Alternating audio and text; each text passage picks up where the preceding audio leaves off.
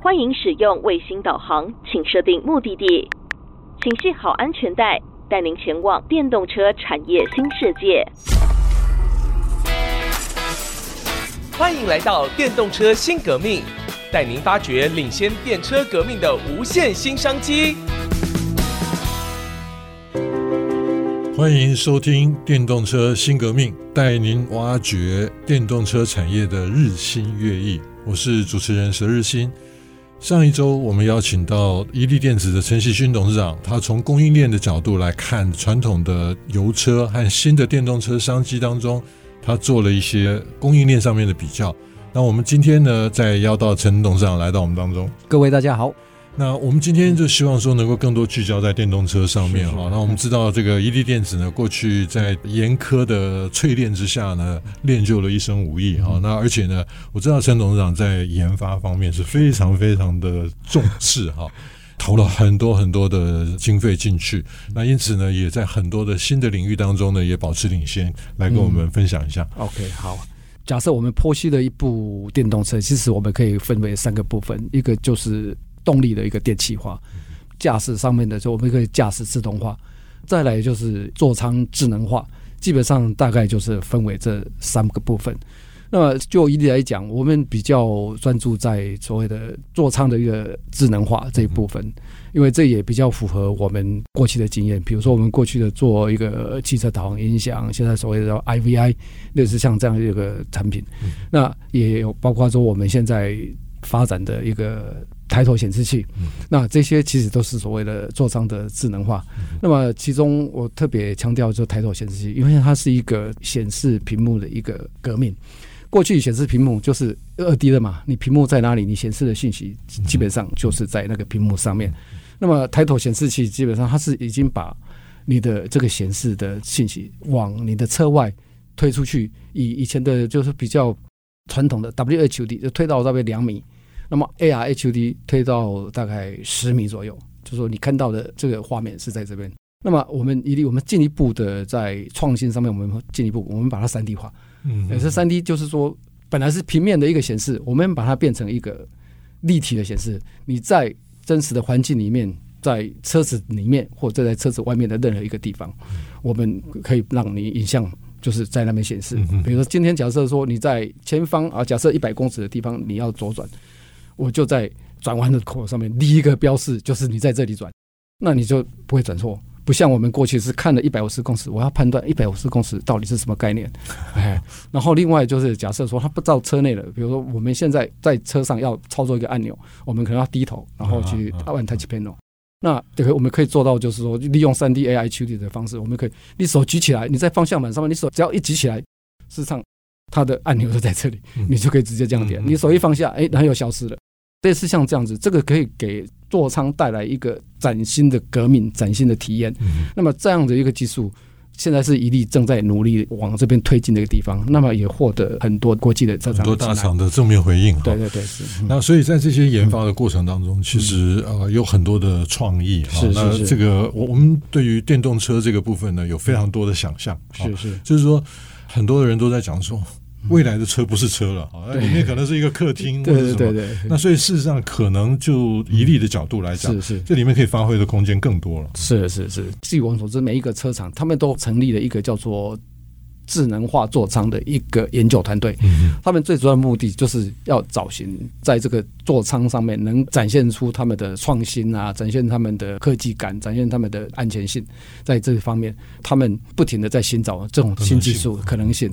那么我们一定给他带来的就是说，我把平面改成立体，这是所谓的就是 AI 嘛，扩增实境，就是它实际上是我们的影像跟实际的东西是契合在一起的，这样子一个概念对车厂做上智能化这一块。带来一个很大的一个加分，所以其实大家都蛮感兴趣的。嗯嗯嗯。那在像这样的一个过程哈，怡利跟这些未来的潜在客户中间，那怎么协作？对，一开始其实就是我们一定是以推广的角度去嘛。那么不停的在车厂的交流的时候，我们可以慢慢的去体验到他们的想法。他们的目标在哪里？这个就是一个双方面的一个调试的一个过程。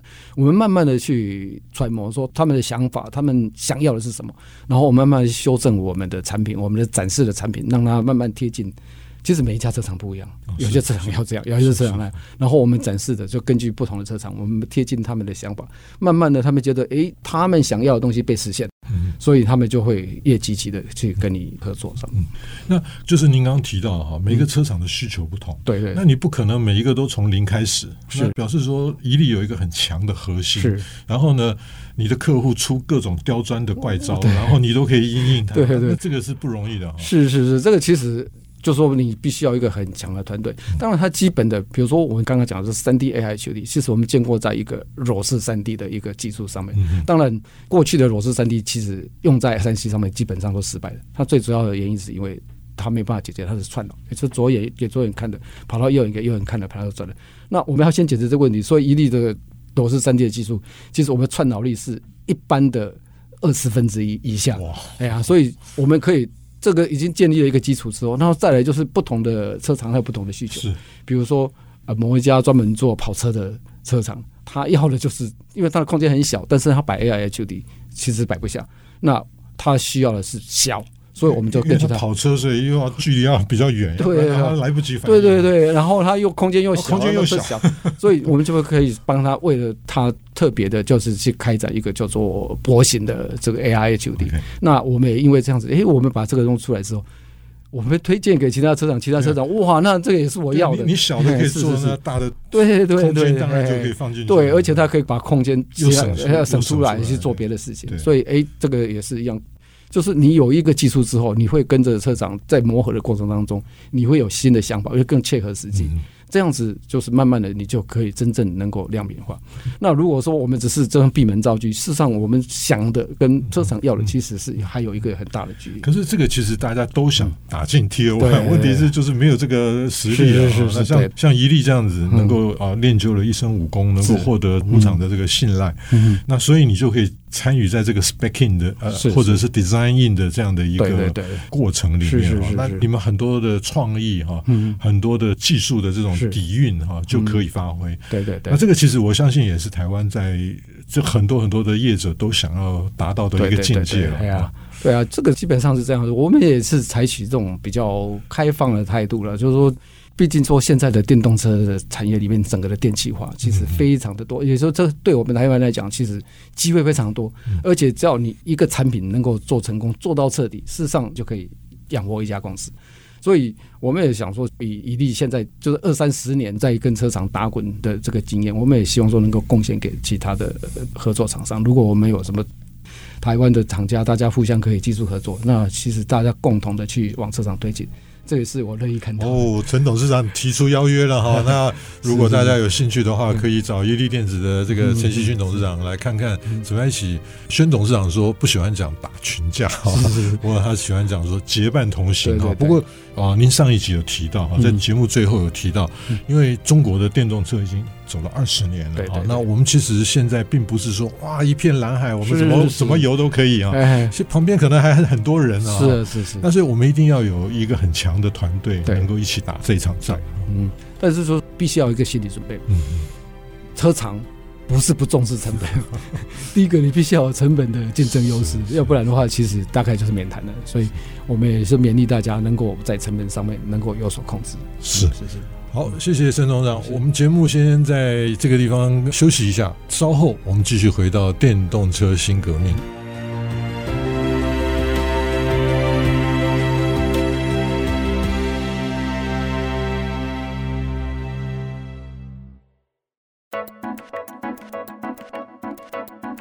欢迎大家回到电动车新革命，我是主持人佘日新。今天我们邀请到的贵宾是伊利电子的陈习勋董事长。刚刚在休息之前呢，陈董事长特别有提到哈，那他非常乐意哈，跟台湾的厂商一起哈结伴同行，那我们能够打进全球的供应链里面啊。但是呢，他刚刚也特别谈到成本这件事情哈。能不能请董事长来跟我们分析成本？那在工业工程里面有所谓的 value analysis、value engineering 哈，价值工程跟价值分析这样的一些特殊的手法。那其实这件事情呢，并不是说好像在电动车大家就哇漫天要价哈，因为电动车的确比过去的油车贵一些，但是事实上呢，电动车的车厂对于成本。要求，价格要求还是非常非常的严苛的。对对是的是的。哦，事实上我们现在已经有跟国内的几家公司其实有合作，然后我们也帮他的产品推到车厂上面。那么刚刚提到的成本，也就是说，事实上车厂他们在规划一个车子的时候，事实上他已经有一个目标定位，就是它的价格定位。那么在一个价格定位之后，他再把它细分到每一个元件上面，所以它每个元件它其实它有一个价格天花板。如果我们高出这个价格天花板，事实上一切免谈。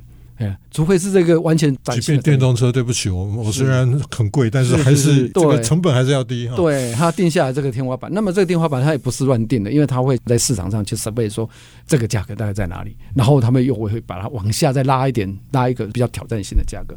那这它定出这个天花板之后，如果你不满足这个天花板，基本上免谈的。所以就是说，在价格上面，事实上是一个很重要的一个 key issue。比如说，我们经验里面在有某些产品，我们的成本大概差不多，假设是一百二十美金，那么客户拿出来的价格天花板就是九十块美金。那以这样的一些状况之下，就是说我们连我们的成本都没办法去满足，就是说我即使我不要赚钱，我都做不进去。那在这样的状况之下，我们就是以它的规格，以它所开出来的是 spec 这些规格为目标，然后我们公司，其实我们公司有一个很强大的一个团队，叫做 VAVE 团队。那我们开始在 VBA 就开始建立一个专案，然后我们比如说它是九十块 S，我们是定义说，哎，我的成本第一个目标我先拉到九十，那我们开始努力。那么大家努力之后，慢慢你会发现。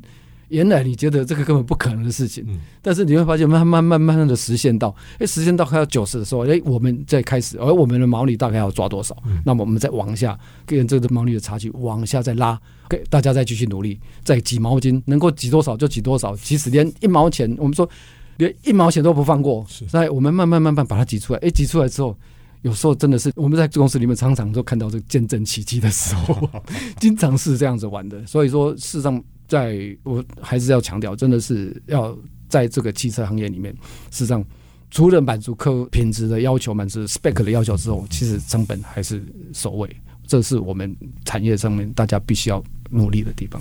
是，我想万流不离其宗了哈，就是大家过去做生意就是 QCD 哈，那 quality cost 跟 delivery 这些问题，就是你再怎么玩哈，那好很多很 fancy 的这些东西，车子变成客厅了，你最后还是得要回到根本上面来哈。那除了这些 VAVE 的这些努力之外哈，我想刚刚董事长有提到就是车内的这个网络系统哈，是是。那我知道伊利电子也做 ADAS 哈，那这个其实这件事情其实跟未来的自驾车有蛮大的一个。观点，它是车外的，嗯、是那这个部分，你有什么已经布局？当然，我想可能有一些比较机敏，不太容易能够在这边呈现。嗯、但是，就是对于整个趋势的预估，来跟我们的听众朋友是是是来分享一下。是，就是在自驾上面这一块，其实它有一个很大的一个成分，在一个软体上面。嗯、那这个软体事实上是必须要比较多的资讯、大数据的采集，采集之后。再经过分析，然后透过人工智慧去做模拟、去做学习。那么这一块，其实，在我们台湾，我们算是比较晚起步，而其实也比较弱的，因为我们没有那么大的一个基础。比如说，人家讲特斯拉最大的优势，它就是在它的软体，因为它不断的收集他们的这个行车状况，然后透过 AI 人工智慧去优化它。这我们比较难。那么撇开这个之后，那我就外面的这些所谓感测器这个部分，比如说像雷达、像毫米波啊、像超音波之类的，这个大概是我们。台湾是属于比较擅长的地方，但是我们也不能否认，就是在中国大陆这一块，因为他们真的是在自驾车、电动车这一块，他们起步的比较早，他们也培养出他们自己的供应商，所以当然我们台湾还是有我们的优势的，因为我们做的品质可能会比较稳定、比较好一点，所以但是我们也不要忘记，我们有很多的威胁。当然这个部分就是说整个。产业事实上，我们说这个是产业革命嘛。所谓的革命，就是新的东西可能会把旧的东西淘汰。现在我刚刚提到，比如说雷达、什么毫米波或者是超音波，你将来是不是还有新的感测器出来就不知道。一出来，也，可能就会淘汰旧的东西。我可以讲说，比如说像特斯拉现在就要做一件事情，它就是要把那个超声波拿掉。他目前就这样做，但是将来也许有一天真的有比较好的技术，真的把它拿掉，那产业就整个就几乎是归零。是，所以这个是我们必须要注意到。大家努力了半天就，就啊，又这个规则又改变了哈。是是。呃，您刚刚其实一刀毙命了哈，就讲到软体了，那这个电动车的软体真的是台湾的可能是一个短板哈，就是对我们来讲其实蛮蛮严重的一个致命伤哈。因为台湾过去的业者就是因为我们的规模啊，那以至于说我们大部分都在玩元件的部分，或者是甚至模组的部分。那可是现在如果整个电动车带来的这个革命，它事实上面对的挑战是我们必须要去从实际的驾驶经验当中来回馈。很多很多的东西，您刚刚提到了这个软体，嗯、提到了大数据啊，人工智慧的这些，是那这些都是我们相对陌生的哈。对，那这个部分怎么办啊？是这个事实上对台厂来讲，对对我们来讲是个短板，因为其实伊利也曾经成立过一个自家的团队，大概有二十个人。那么其实我们也不是没有打进车厂过，我们在中国我们也打进过好几个车厂，但是慢慢的你就会发现。我们没有办法跟什么所谓的 Mobileye 去竞争，因为我的团队二十个人，我已经养得很辛苦了。他们上来的人力是几千人，而且他们硕博士可能加一加就是我们的好几十倍。所以这个部分，事实上我觉得我们做不到的事情，其实也不用勉强。所以有时候 ADAS 这一块，事实上我们也比较，我就慢慢慢慢的也就要退到说比较不需要透过数据依赖的产品上面。对，嗯。所以就摆脱数据的依赖哈，对对对，那就是那有没有有没有机会哈？因为美国现在在弄印太，全世界很多国家都在搞印太，台湾跟印度有没有合作的机会？嗯，因为印度的这个软体人才非常的强，是是是。我们在疫情之前，事实上我们就已经启动跟印度的厂家在做合作。那刚好很不幸的就碰到就是疫情之后，我们稍微有点中断。那么我们也是看好，就是在印度这边他们的软体比较成熟。另外还有一个就是，其实印度是未来继这个中国的市场庞大的规模之外，这可能是另一个大家可以努力的一个地方。而且印度基本上对台湾也比较友好，这个基本上其实是可以走的方向。啊敌人的敌人就是朋友，对对对，所以台湾跟印度应该有一些联手，因为台湾过去就是。硬体上面是是好，我们的优势在这边。对对，嗯，那印度有软体的优势，如果结合起来，或许我们有机会。再加上他们有市场，这个很重要。哎，对对，很重要。那而且呢，我们这个节目其实也不断的在强调，我们不是只谈四轮车，是有可能三轮车、两轮车。对，那在东南亚啊这些新兴市场，那其实我们有很多其他布局的可能性。对，这个哎，这个刚好。恰好是吻合的。我们在今年的年度计划里面，事实上我们就已经有播了这二轮的，因为二轮在台湾、在东南亚、在东南美洲，事实上都算是蛮大的一个一个数量。所以，我们去年就已经设定，今年我们至少就是要先打入一家摩托车二轮的车厂。那我们基本上也快要实现了啊！这个我们还是一样的抬头显示器，我们也设计了一个摩托车的抬头显示器。当然不是像大家想象的那种很贵的抬头显示器，我们要让大家都买得起的抬头显示器。是，呃，所以我们见证了这种隐形冠军的实力哈，就是我们谈了很多隐形冠军啊。那他们虽然说好像对于终端的消费者来讲相对是比较陌生的，但是其实在这个业界呢，就是无人不知、无人不晓。那他们的这种技术的实力，我相信这个是台湾过去产业发展非常重要的一个环节哈。但是呢，我们很可惜，因为没有内需的市场，那也就是在汽车的这个领域里面，我们没有母厂，以至于说我们受到很多很多限制。那可是，在这一波新兴的一个发展趋势当中，我们看到了很多的机会，但是这些机会当中也伴随着我们很多弱势的部分。因为刚刚董事长一讲就讲到软体哈，那这个所谓的 software defined vehicle 或者是 SD 的 X 哈，那这里面其实有太多太多的缺口，那这个部分不是台湾擅长的。这些年来，因为半导体又对台湾的人才进行了很多的排挤，所以我们的业者可能需要去思考怎么样去透过国际人才的这种招募，不是只是跟台湾的厂商结伴同行，甚至能够跟国际的厂商结伴同行。那这个部分，刚刚董事长其实。讲的蛮清楚了哈，不管是在二轮、在三轮，可能将来会有三轮。